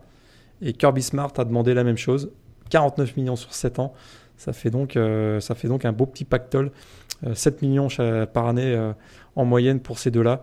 Encore une fois, dans la SEC, c'est très très fort. On sait qu'également Mark Rich a signé du côté de Miami, Paul Johnson du côté de Georgia Tech, et puis ça, euh, les, salaires explosent aussi du côté des, assistants coach parce qu'on sait que Brent Venable, c'est le premier coordinateur défensif atteindre la barrière, la, le plateau des 2 millions de dollars sur une, saison. Donc le, défensif, euh, le coordinateur défensif de Clemson et le coordinateur défensif de Florida, également euh, Todd Grantham, qui euh, récupère 1,5 million par saison à partir de l'année prochaine. On atteint des, des, chiffres totalement hallucinant au niveau du college football qui même dépasse parfois la NFL. C'est quand même assez, assez incroyable. C'est ça. C'est toujours important de rappeler que les joueurs ne sont pas payés pendant ce temps-là. Hein, mais euh... Et que certains coachs, je ne citerai personne, même pas Gus Malzahn, euh, s'amusent à tirer sur la corde et à Alors, jouer pourrait, avec la santé de pourrait, ces joueurs qui donc je, ne touchent pas un centime. Que, je pense que dans ce podcast, on n'a jamais eu un débat sur faut-il ou pas payer les joueurs. C'est. bah, on en reparlera. Oui, non, non, mais euh, bah, je... enfin, après, après le truc, c'est que c'est, c'est, enfin, c'est pas forcément différent dans d'autres euh, sports américains universitaires, donc, euh, enfin, pas dans mon esprit, en tout cas, tu, tu suis ça d'un peu plus près que moi, mais euh, bon, mais je, je pense que, je pense que le ce serait, ouais. ce serait peut-être, ce serait peut-être bien de revoir ça, ou en je tout cas, par exemple, serait... en cas, en cas de blessure, que les joueurs euh, au moins soient dédommagés, parce ouais. que bon, il y a, bon, ces derniers temps, il y a quand même des assurances, mais ça reste quand même pour des gros gros prospects. Euh, voilà, il y a peut-être, il y a peut-être des, des joueurs qui font ça. Euh, euh, pas forcément pour le pour une carrière en NFL enfin plus tard et qui se retrouvent blessés et qui se ferment peut-être des portes d'un point de vue professionnel à cause de ces blessures. Enfin voilà, il y a, y a plein de il y a plein de choses. Et encore une fois, c'est quand même euh, en gros voilà, on, on donne on, le fait le fait de donner un, un paxon d'oseille à des à des à des coachs pendant que les joueurs ne sont pas payés, euh, mine de rien, bah, tout cet argent, tout cet argent qu'on va donner aux coachs, ça leur met un petit peu de pression et ça les oblige aussi à tirer un petit peu sur la corde, à miser essentiellement sur euh, sur des joueurs qui vont souvent être euh, très très enfin très très exploités on va dire. Encore une fois je prends l'exemple d'Auburn mais il y en a eu d'autres par le passé et voilà et pareil enfin je prends je prends l'exemple de joueurs qui n'ont pas forcément en NFL mais c'est sûr que pour un joueur qui est dans sa dernière année universitaire et mmh. puis qui se fait cramer par son head coach en n'ayant jamais touché un seul centime en n'ayant jamais pu sortir de la merde dans laquelle il était euh, euh, avant d'arriver au sein du programme de football voilà, c'est c'est un petit peu le, le, côté pervers de la chose, euh, le côté un petit peu euh, bilatéral qui est un petit peu euh, que je trouve un petit peu ouais. Triste. Mais bon, encore une fois, t'as raison, c'est pas le c'est pas le sujet, mais on a, on aurait l'occasion éventuellement d'en reparler à l'avenir. Ouais. Je pense que le salariat, ça n'arrivera jamais. De type euh, être employé de l'université avec les systèmes publics, la, les taxes, ce genre de choses. Je sais que Jim Harbaugh, on a, on a parlé récemment. Mmh ça, ça, à mon avis, on, ce sera plutôt un aspect de dédommagement, comme tu en as parlé, ou en tout cas mmh. exploitation de son image. Euh, c'est avec des contrats publicitaires, etc. À mon avis, donc plutôt ce, que, ce dont parlait d'ailleurs euh, Condoleezza Rice récemment dans un de ses rapports, bah, d'ailleurs qui n'était pas dans un de ses rapports, mais dans une interview où elle disait que le modèle olympique, à mon avis, serait une voie dans laquelle il faudrait, euh, faudrait regarder pour, le, pour les, les, le, le, les sports universitaire aux États-Unis, mais le, type de salariat, comme c'est le cas, hein, on, parle les, coachs, eux, sont salaires, sont, sont, employés, de, sont des employés de l'université. Les, les, étudiants athlètes, à mon avis, ne seront jamais des employés. Ça impacte trop de choses euh, au niveau légal et au niveau, euh, euh, même fiscal, ce genre de choses, ce serait quasiment impossible. Et finalement, des sommes données à un, étudiant 80 000 dollars par année pour qu'il se fasse taxer 50%, il se retrouve avec 40 000. Derrière, on peut, tu peux pas donner une, une, bourse à un étudiant qui est salarié. Donc voilà, résultat, il se retrouve finalement à payer son, son année universitaire. Il lui reste zéro dans les poches. Donc, enfin, je sais pas, on pourrait avoir ce, type de discussion dans un, dans un débat. On est d'accord. Euh, sur un autre sujet euh, plus ou moins lié, euh, je sais pas trop encore, je, sais pas trop comment considérer la chose. Peut-être des nouvelles de de Kyler Murray. Euh, je sais que tu voulais en parler parce que c'est un cas un petit peu épineux du côté d'Oklahoma. Donc euh, ancien quarterback de, de, Texas A&M qui a donc transféré chez les Sooners, mais un joueur qui se retrouve un petit peu dans une position particulière à l'orée de la draft de baseball que tu devines bien, je vais suivre avec une grande attention. Le 4 juin, euh, tu as posé une journée de congé le 4 juin. Et, et le pire, c'est que c'est vrai, mais pas pour ça. Ah, et donc Kyler Murray, euh, qui est un joueur extrêmement euh, réputé euh, aux yeux des, des franchises de, de MLB. D'où la question donc, qu'est-ce qui va venir de, qu'est-ce qui va advenir pardon de, de son futur proche? Est-ce que tu as des éléments de réponse là-dessus? Ça pourrait être un casse-tête hein, très clairement pour le coach des Sooners, Lincoln Riley, parce que Kyler Murray est a priori le, candidat euh, pour succéder à, Baker Mayfield. D'ailleurs, ce serait assez drôle, parce que quand il était à Texas A&M, il devait succéder à un autre euh, vainqueur des trophées S-Man à l'époque, Johnny, Johnny, Manziel. Donc là, il se retrouve encore une fois. Donc, mais euh, voilà, effectivement, il fait partie du top 50 des meilleurs joueurs de baseball, tout simplement. Et euh, il est régulièrement bien classé dans les big boards pour la prochaine draft de la MLB. Et s'il devait être drafté donc, le 4 juin prochain, euh, aussi haut, ou en tout cas au premier tour, ce serait quasiment un salaire, euh, un salaire assuré de 1 million de dollars par année. Est-ce qu'il va cracher sur 1 million ou est-ce qu'il pour une année de saison amateur supplémentaire? D'ailleurs, avec son gabarit, on sait que c'est un joueur qui est plutôt à 1m78, 80 kg et son style de jeu euh, un peu à la Baker Mayfield, mais peut-être en tout cas très clairement moins, moins adroit euh, dans le jeu aérien. C'est pas persuadé que ce c'est pas garanti que il va il fasse carrière dans la NFL. À mon avis, peut se poser la question et s'il devait donc, choisir de signer son contrat professionnel, bien sûr, ça le barre pour euh, rester à, Oklahoma. Et du coup, les, les, Sooners, qui sont très clairement encore favoris, malgré de nombreux départs, dont celui de Baker Mayfield, sont encore favoris dans la Big 12, pourraient se retrouver avec une profondeur un peu réduite au poste de, quarterback, même si le sophomore euh, Austin Kendall a euh, connu un excellent euh, camp printanier. Ce serait quand même une grosse perte hein, si Kyler Murray devait partir du côté de la MLB l'année prochaine. Question technique, si il est drafté par une franchise d'MLB et, qu'il choisit finalement de rester à Oklahoma, est-ce que la franchise en question a quand même les droits à l'issue de son parcours universitaire? Exactement. Tout à fait. D'accord. Donc il aurait quand même éventuellement sauf que s'il a une, une, période on dira de, de, latence. Mais je pense que l'équipe de baseball veut pas le laisser jouer pendant un an au football américain au niveau euh, au niveau élite avec le risque de blessure. Exactement. Hmm. Exactement. Surtout au poste de quarterback. Et surtout quand on est un quarterback double menace euh, voilà, qui va se faire découper toute l'année. On est d'accord. Euh, pour terminer un petit peu sur ces actus, euh, des nouvelles un petit peu de ce qui se passe du côté de Michigan State. Alors des nouvelles un petit peu moins drôles. On sait qu'il y a eu un scandale euh, d'agression sexuelle l'année dernière. Où est-ce que ça en est Où en est la situation actuellement du côté d'East Lansing Alors on sait que la NCAA a envoyé une lettre hein, listant plusieurs cas d'infraction potentiels, un manque de contrôle institutionnel, le classique, échec dans sa mission de protection des étudiants athlètes. On va pas reparler de, de toute l'affaire, mais euh, très rapidement, hein, plus de 260 victimes d'agressions sexuelles ont porté plainte contre Larry Nasser. Alors, qui est Larry Nasser? C'était l'ancien médecin de l'équipe nationale américaine de gymnastique, mais aussi un ostéopathe euh, réputé du côté de l'université Michigan State. Et donc, euh, il y a eu un procès retentissant au mois de janvier. Il a finalement été condamné à une peine minimale de 100 ans de prison. Ce qui est terrible, hein, c'est que ces victimes euh, l'accusaient de, les avoir abusés sexuellement sous prétexte de traitement médical. C'est complètement hallucinant, suite à des blessures notamment. Et, euh, le résultat, ben, en fait, euh, c'est qu'on a l'impression qu'il y a eu aussi la publication d'une énorme enquête menée par ESPN dans un, qui était donc qu'on a a pu lire finalement dans un article de, Paula Lavigne où on apprend que ben, l'université de Michigan State a essayé de de couvrir certaines affaires, a demandé notamment à la police de caviarder certains noms euh, lors, lors, de certaines enquêtes, etc., etc. Et ça a coûté finalement la, le poste hein, du directeur athlétique et de la présidente. Euh, même euh, le coach Marc D'Antonio a été visé. donc on sent que voilà, il n'y a, a, pas encore d'enquête officielle qui est lancée par la NCA, mais ça pourrait avoir des gros impacts et on ça ressemble quand même un petit peu parfois à ce qui s'est passé à Penn State en 2011. Et est-ce que ça aura, les mêmes conséquences, c'est-à-dire de, créer, de créer le départ de Marc D'Antonio? C'est à suivre. En tout cas, c'est vraiment une très très mauvaise affaire du côté de Michigan State qui a éclaté cet hiver. Euh, c'est sûr, sans transition, euh, même si on va rester quand même dans dans l'état du Michigan, ou en tout cas on va parler euh, du voisin, donc les Wolverines, avec le dernier chapitre consacré donc à Michigan et son passage notamment du côté de la France.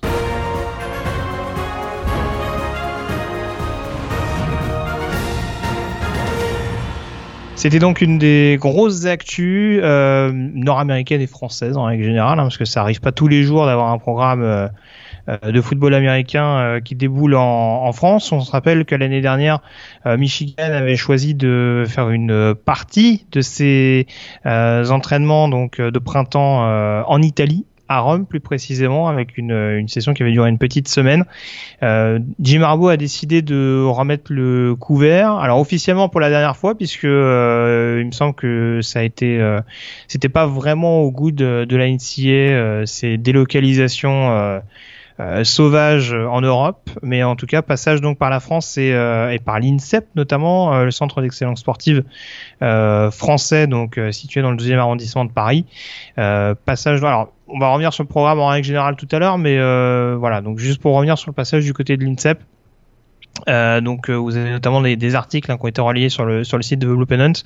Euh, passage assez express. On sait que l'année dernière, il y avait deux sessions qui avaient été organisées du côté de Rome.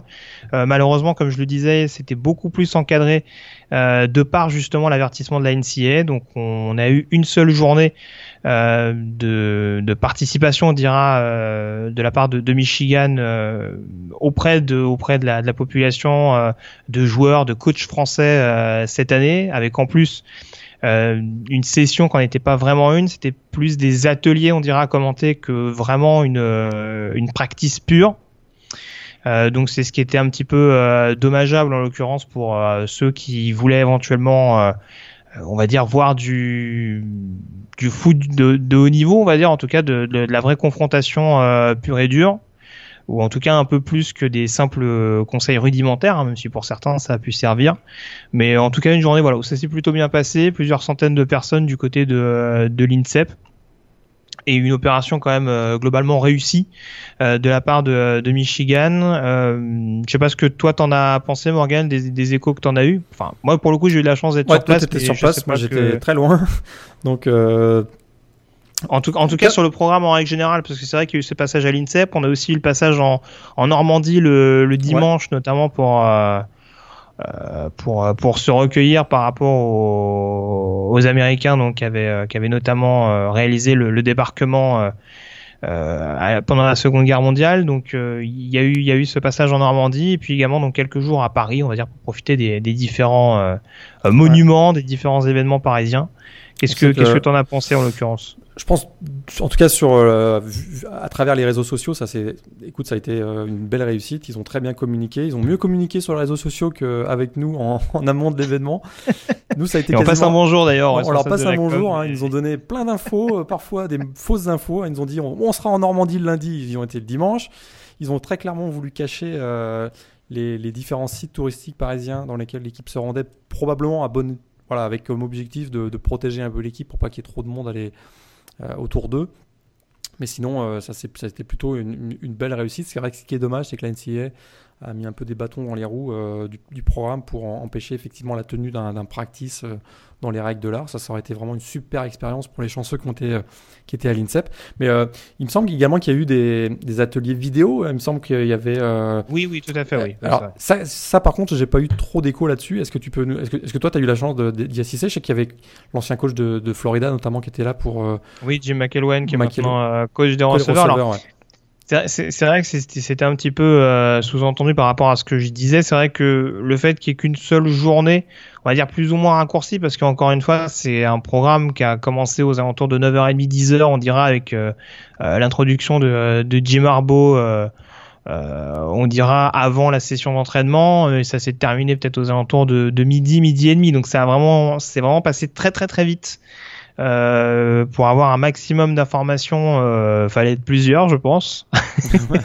parce que voilà, on avait, il y a eu des ateliers commentés avec les différents postes dispatchés sur le terrain, et puis donc après des sessions, des sessions d'entraînement, on dira divisées par escouade. Euh, pendant que pendant que l'autre escouade faisait des, euh, des sessions vidéo en l'occurrence avec euh, une salle consacrée au running back, une salle consacrée au receiver, voilà avec les, les différentes manières on dira de, de les perfectionner d'un point de vue coaching et entraînement. Donc là-dessus, c'est vrai que c'était c'était c'était assez intéressant. voilà quelques quelques petites techniques encore une fois qui, euh, qui étaient euh, qui étaient distillées euh, sur voilà comment améliorer le alors moi je sais que j'ai vu surtout la, la, session vidéo des receveurs parce qu'encore une fois j'étais pas partout au cours de au cours de cette matinée là mais voilà quelques petits cours notamment sur le timing à comment améliorer le timing sur les duels aériens avec des cornerbacks. Travailler les appuis forcément on sait que c'est c'est important après réception. Enfin voilà pas pas mal de petites choses comme ça. Après, euh, bon, encore une fois, c'était c'était bon enfant, mais euh, c'est vrai que je peux comprendre que certains aient été un petit peu frustrés.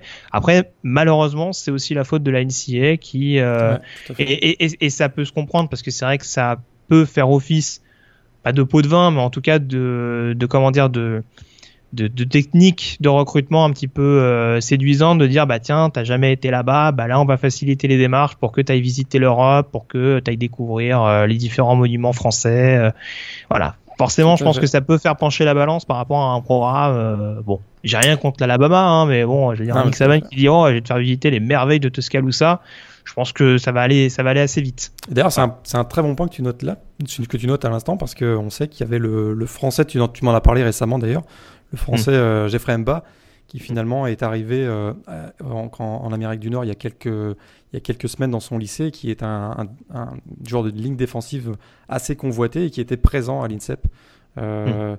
Alors, le voyage n'a pas été payé, j'ai mené ma petite enquête, n'a pas été payé par Michigan, mais par contre, il était présent. C'est vrai que c'est une forme de, de lobbying auprès de, de Geoffrey, Jeffrey pour, pour finalement qu'il signe du côté de Michigan. Peut-être. Ça peut. Ça, peut, en tout cas. Après, on n'est on est pas dans le secret des dieux et on connaît pas la. C'est comme tout prospect, on ne sait pas exactement ce qui peut faire pencher la balance. Il y en a qui vont pour des raisons académiques, il y en a qui vont. Euh, bon, c'est peut-être pas forcément le cas de Jeffrey Mba, mais en tout cas, il y en a qui vont peut-être pour, une, pour se rapprocher de leur famille dans tel état ou ce genre. De... voilà. Chacun, chacun voit midi à sa porte, mais euh, oui, en effet, pour la. Enfin, je peux comprendre et je pense que c'est ton cas aussi que pour la NCA, ça peut paraître un petit peu touchy sur certains, sur, certains, égards. Exactement. Mais en tout cas, le, le, grand moment, le grand moment, ça reste quand même le match de soccer. Ouais. je te cache pas, c'est parce que je retirerai en, priorité. Non, alors pour, pour, être un peu plus sérieux, c'est vrai que l'un des événements quand même importants de cette journée, outre euh, tout ce qui est organisation, c'était la présence de Shea Patterson, euh, ancien quarterback d'Olmis, euh, dont la présence était révélatrice puisqu'il a donc, euh, on sait qu'il y a eu un petit micmac notamment avec euh, le programme d'Olmis qui était pas très enclin à le laisser partir du côté d'Ann Arbor pendant l'intersaison. c'est un, peu la même situation d'ailleurs que Baker Mayfield entre Texas Tech et Oklahoma, hein, si je dis pas de bêtises. C'est un peu la même chose effectivement. Voilà, on, on, rappelle quand même que Olmis a fait l'objet de d'enquête de la part de la NCA euh, et a constaté des fraudes hein, de la part de, de Hugh Freeze, l'ancien coach d'Olmis, ce qui a permis donc à certains prospects euh, des Rebels de pouvoir euh, quitter le programme pendant l'intersaison euh, sans devoir quoi que ce soit, en tout cas sans perdre une année d'éligibilité. Et malgré tout, ça a quand même posé problème à, à Shea Patterson, le fait de pas pouvoir, hein. voilà, le, fait de pas pouvoir. Oui, c'est vrai que voilà, c'était les seniors qui avaient le, on dira le, la quand, je sais pas comment dire ça mais euh, les, coudées, les, coudées, un peu plus franches on dira pour rejoindre les, autres programmes. Mais en tout cas ça il y a eu pas mal d'altermoiements mais chez Patterson est donc officiellement euh, un joueur et un quarterback des Michigan Wolverines.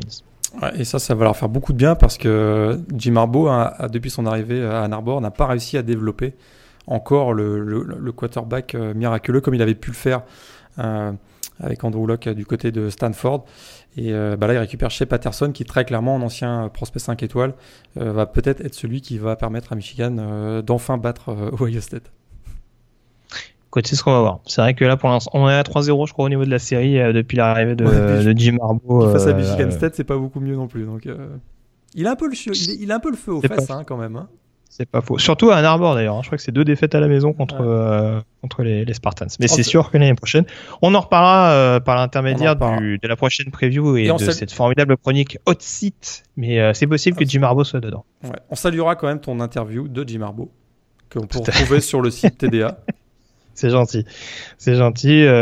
donc oui, non, non. Franchement, alors ça c'est vrai que j'en ai pas parlé, mais voilà, Jim Harbaugh vraiment qui a été qui a été hyper qui a, qui, a, qui a, joué le jeu jusqu'au bout, qui a été hyper ouvert à toutes les sollicitations et Dieu sait qu'il y en avait en l'occurrence parce que forcément euh, c'était l'attraction aussi de la journée donc euh, euh, on va dire que la majeure partie des, des, des observateurs, des gens qui étaient venus n'avaient Dieu que pour lui donc euh, voilà beaucoup de sollicitations, euh, d'interviews, de photos, enfin voilà. il, il, a, je l'ai pas vu dire non en tout cas ça m'étonnerait qu'il l'ait fait mais voilà. En tout cas, en tout cas je trouve il, que il, il s'est pas il s'est pas débiné on va dire. Tu aurais pu lui demander de chanter une chanson de Joe Dassin, parce que si je me souviens bien, Joe Dassin est un ancien étudiant de Michigan. On en avait parlé l'année dernière. Ah, Ça aurait été quand même assez drôle. J'y ai pas pensé. Mais il y a plein de questions auxquelles j'ai pas pensé, mais alors, je, je le cache pas que les, t'en parlais avec ce formidable responsable de la communication de Michigan. Ah oui, lui, j'ai deux mots. C'est vrai que tout n'est, tout n'était pas, euh, tout n'était pas, on va dire, euh, cadré de la meilleure de manière euh, à ce niveau-là. D'un point de vue, d'un point de vue euh, fédé, honnêtement, il n'y a pas eu de, il y a pas eu de souci particulier, mais voilà, c'est vrai que on va dire toutes les informations de leur part étaient pas, étaient pas optimales, donc voilà, mais ça, ça gâche rien ça gâche rien à l'événement, euh, fort heureusement en l'occurrence. Mais ça, c'est parce que tu es habitué à la NFL et les, choses super bien ficelées. Eh, ça doit être ça. Ça. Je, je, pense que c'est ça. tu m'étonnes. Et moi, j'avais l'habitude d'aller à Wembley avec le buffet et tout. Je suis arrivé à Dublin pour le. T'avais le, le jambon beurre. College. Mais j'avais rien du tout. Il y avait, il y avait pas. De... J'ai fait, mais il est où le buffet? Ah bon, bah, il y a rien, tant pis. Ah, du coup, les buffets d'ailleurs, en collège football sont quand même pas si mal parce qu'on se souvient qu'on avait perdu Loïc une fois dans un, au buffet de, du Rose Bowl où il, il était resté euh, pas mal de temps à mi-temps. Euh, impressionné par la quantité de la, de la, bouffe et la qualité de la bouffe surtout. Ah, c'est vrai, euh, vrai, que c'est à Dublin. Je pense qu'aux États-Unis, ça va être autre chose quand même pour les, pour les matchs de cette, euh, de cette ampleur. Bref, bon, en tout cas, on a fait le tour là-dessus. Juste avant de se quitter, Morgan, euh, je sais que tu as parlé longtemps exprès juste pour allonger la durée de cette émission et me clouer le bec, mais ça, c'est pas très grave. euh, juste pour terminer, quand même, préciser à ceux qui n'auraient pas jeté un œil là-dessus euh, qu'on vous propose hein, sur le site de Blue Pennon de voter pour votre équipe de collège football préférée on en profite à l'occasion des, des 10 ans du site euh, pour faire un petit sondage et savoir euh, quelle est l'équipe la, la, plus, la plus soutenue, l'équipe que vous appréciez le plus euh, au sein de l'Hexagone, ou en tout cas euh, parmi les, les lecteurs euh, et auditeurs de, de The Blue Pennon, savoir quel est votre programme de college football préféré. Donc vous pouvez trouver un, un petit bracket en, en, une du site et euh, donc voilà, vous avez encore une petite semaine pour euh, pour élire donc euh, l'heureux élu et je crois Morgan que pour l'instant il y a ça marche super bien. Ça les marche gens, pas mal. Ouais, les gens s'amusent. Euh, France, Belgique, Suisse, Québec également. Donc allez-y, amusez-vous. C'est un bracket à la Marche Madness pour ceux du, qui connaissent le, le, collège, le collège basket. Et c'est super fun à faire. on remplit, on choisit les équipes qu'on préfère. Et puis à, à la fin du bracket, on a l'équipe qu'on préfère. Très bien, je confirme, c'est très fun, je l'ai fait officiellement, donc euh, voilà, je ne dirai pas pour qui j'ai voté. Et puis d'ailleurs, bon, ouais, prochainement, sur le, prochainement sur le site, euh, moi je commence à, à, regarder bon, pour, les, pour les previews, mais pas tout de suite, là, mais à, la, à partir du, du mois de juin. On mm. aura les previews par conférence, euh, les meilleurs programmes, les meilleurs joueurs, etc. Ça, ça, ça bah le, le, le, le, mois, le, mois, prochain, je, je, je, parle sous ton contrôle, mais bon, je pense qu'on pourra éventuellement, juste avant les previews, se faire une euh, petite, euh, un petit top 25 d'avant-saison comme on avait fait l'année dernière. Voilà, exactement. Puis euh, plein de lectures pour l'été à la plage ou au travail, comme vous voulez. Voilà. Et juste, alors j'ai pas fait une chronique Maybach parce que j'ai pas toutes vos questions. On nous posait quand même une question par le biais de Twitter euh, sur euh, ce qu'on pense éventuellement de la saison de North Carolina. Juste terminer là-dessus, Morgan, est-ce que tu es optimiste pour les Tar Heels ou pas? On parlait tout à l'heure de l'arrivée d'Antonio Williams, notamment au niveau du backfield offensif. Exact. Est-ce est -ce que ça va suffire? Est-ce que ça suffira? Je sais pas, mais ils ont quand même euh, un joueur qui pourrait être euh, une des bonnes révélations de l'année prochaine, hein, le receveur Anthony euh, Ratliff Williams. Et euh, donc un excellent receveur qui a fait très très mal. Alors qui sera le quarterback? On se souvient que l'an dernier, euh, l'expérience Brandon Harris avait été une véritable catastrophe. Finalement, il avait été remplacé par euh, Nathan Elliott puis Chase Surratt. Alors au niveau quarterback, je suis pas sûr que ce soit encore top niveau pour North Carolina. Mais euh, ils avaient bien fini la saison quand même. ils, avaient, ils avaient battu Pittsburgh, je ne sais pas si tu t'en souviens, ils avaient battu Pittsburgh, ils avaient mm. bien fait chier North Carolina State. Et, et puis, ils ont Michael Carter au niveau des running backs, je crois, qui est, quand même pas mauvais. Peut-être que pour Larry Fedora, ça va être, ça va être un peu mieux. Ils avaient pris une belle raclée l'an dernier, 59-7 hein, face à la Virginia Tech, mais ça pourrait être un peu mieux. Ils ont fini 3-9. Est-ce que ça suffira pour aller chercher un bowl l'année prochaine? Ça, c'est, mm. je suis pas sûr surtout dans la CC, c'est vraiment costaud encore cette année. Donc, euh, ouais, c'est sûr. que tout est pas hyper rassurant. Tu parlais de l'attaque. Défensivement, euh, il y a des choses à voir également. C'est qu'ils ont perdu MJ Stewart notamment, mais euh, il me semble qu'il y a toujours Miles Dorn, notamment leur leader sur le poste de safety. voir également un joueur comme Jalen Dalton qui, que je trouve assez précieux sur la ligne défensive. La ouais. Même si c'est pas celui qui a les plus grosses stats, mais euh, Colocon, je sais pas s'il est toujours éligible, il me semble, qu'il sera toujours éligible au poste de linebacker. Donc mine de rien, il y a quand même une certaine expérience. On va dire qu'il y avait une transition l'année dernière avec pas mal de pas mal de départs. Euh, et notamment celui de Mitchell Trubisky et beaucoup, de blessés, également. Dernier, et on rappelle aussi que la CC reste euh, hyper compétitive. On en parlait tout à l'heure avec euh, l'émergence de différents programmes, notamment Miami. C'est, ça va devenir compliqué, on va dire, de se faire une place dans la CC Coastal, même si euh, Derrière Miami, ça reste quand même assez ouvert. Virginia Tech, ça change beaucoup euh, en défense, donc il va falloir voir combien de temps ça va prendre pour euh, pour vraiment remodeler tout ça. Euh, défensivement, Georgia Tech, il y a beaucoup de pertes également. Pittsburgh fait chier toujours. Duke, on sait jamais. Duke, on sait jamais. Virginia, faut voir. Il y a des parts de Kurt Bankert et également de certains cadres en défense, même si il y a quand même une relève qui est présente. Donc il y a la place. C'est toujours compact. Pour faire beaucoup mieux que pour faire beaucoup mieux que le 3-9 de la saison passée. Ouais. Mais c'est vrai que voilà, comme le disait Morgan, s'il n'y a pas de, si on n'arrive pas à trouver le quarterback euh, qui était là, en l'occurrence à l'époque des, à l'époque des Marcus Williams ou des euh, Mitchell Trubisky, ça va quand même être un peu plus compliqué en l'occurrence pour euh, pour le programme de, de, Chapel Hill. Exact. On a fait le tour Morgan, on se donne rendez-vous en tout cas pour une prochaine émission, donc a priori une émission euh, preview. Euh, d'ici là, donc restez euh, connectés sur le site euh, pour vous informer sur l'actualité donc de ces prochaines semaines en, en, college football. Il va encore se passer pas mal de choses. Soyez-en sûrs, notamment les, les fall camps dont on parlait tout à l'heure. un point régulier là-dessus sur les batailles de quarterback, etc., etc. N'oubliez pas le bracket donc dont je vous parlais tout à l'heure. Et puis bah, quant à nous, on se dit à très bientôt. passez une excellente semaine et donc, on se dit à très vite pour le retour du College Football. Salut à tous. Salut à tous et Go Celtics.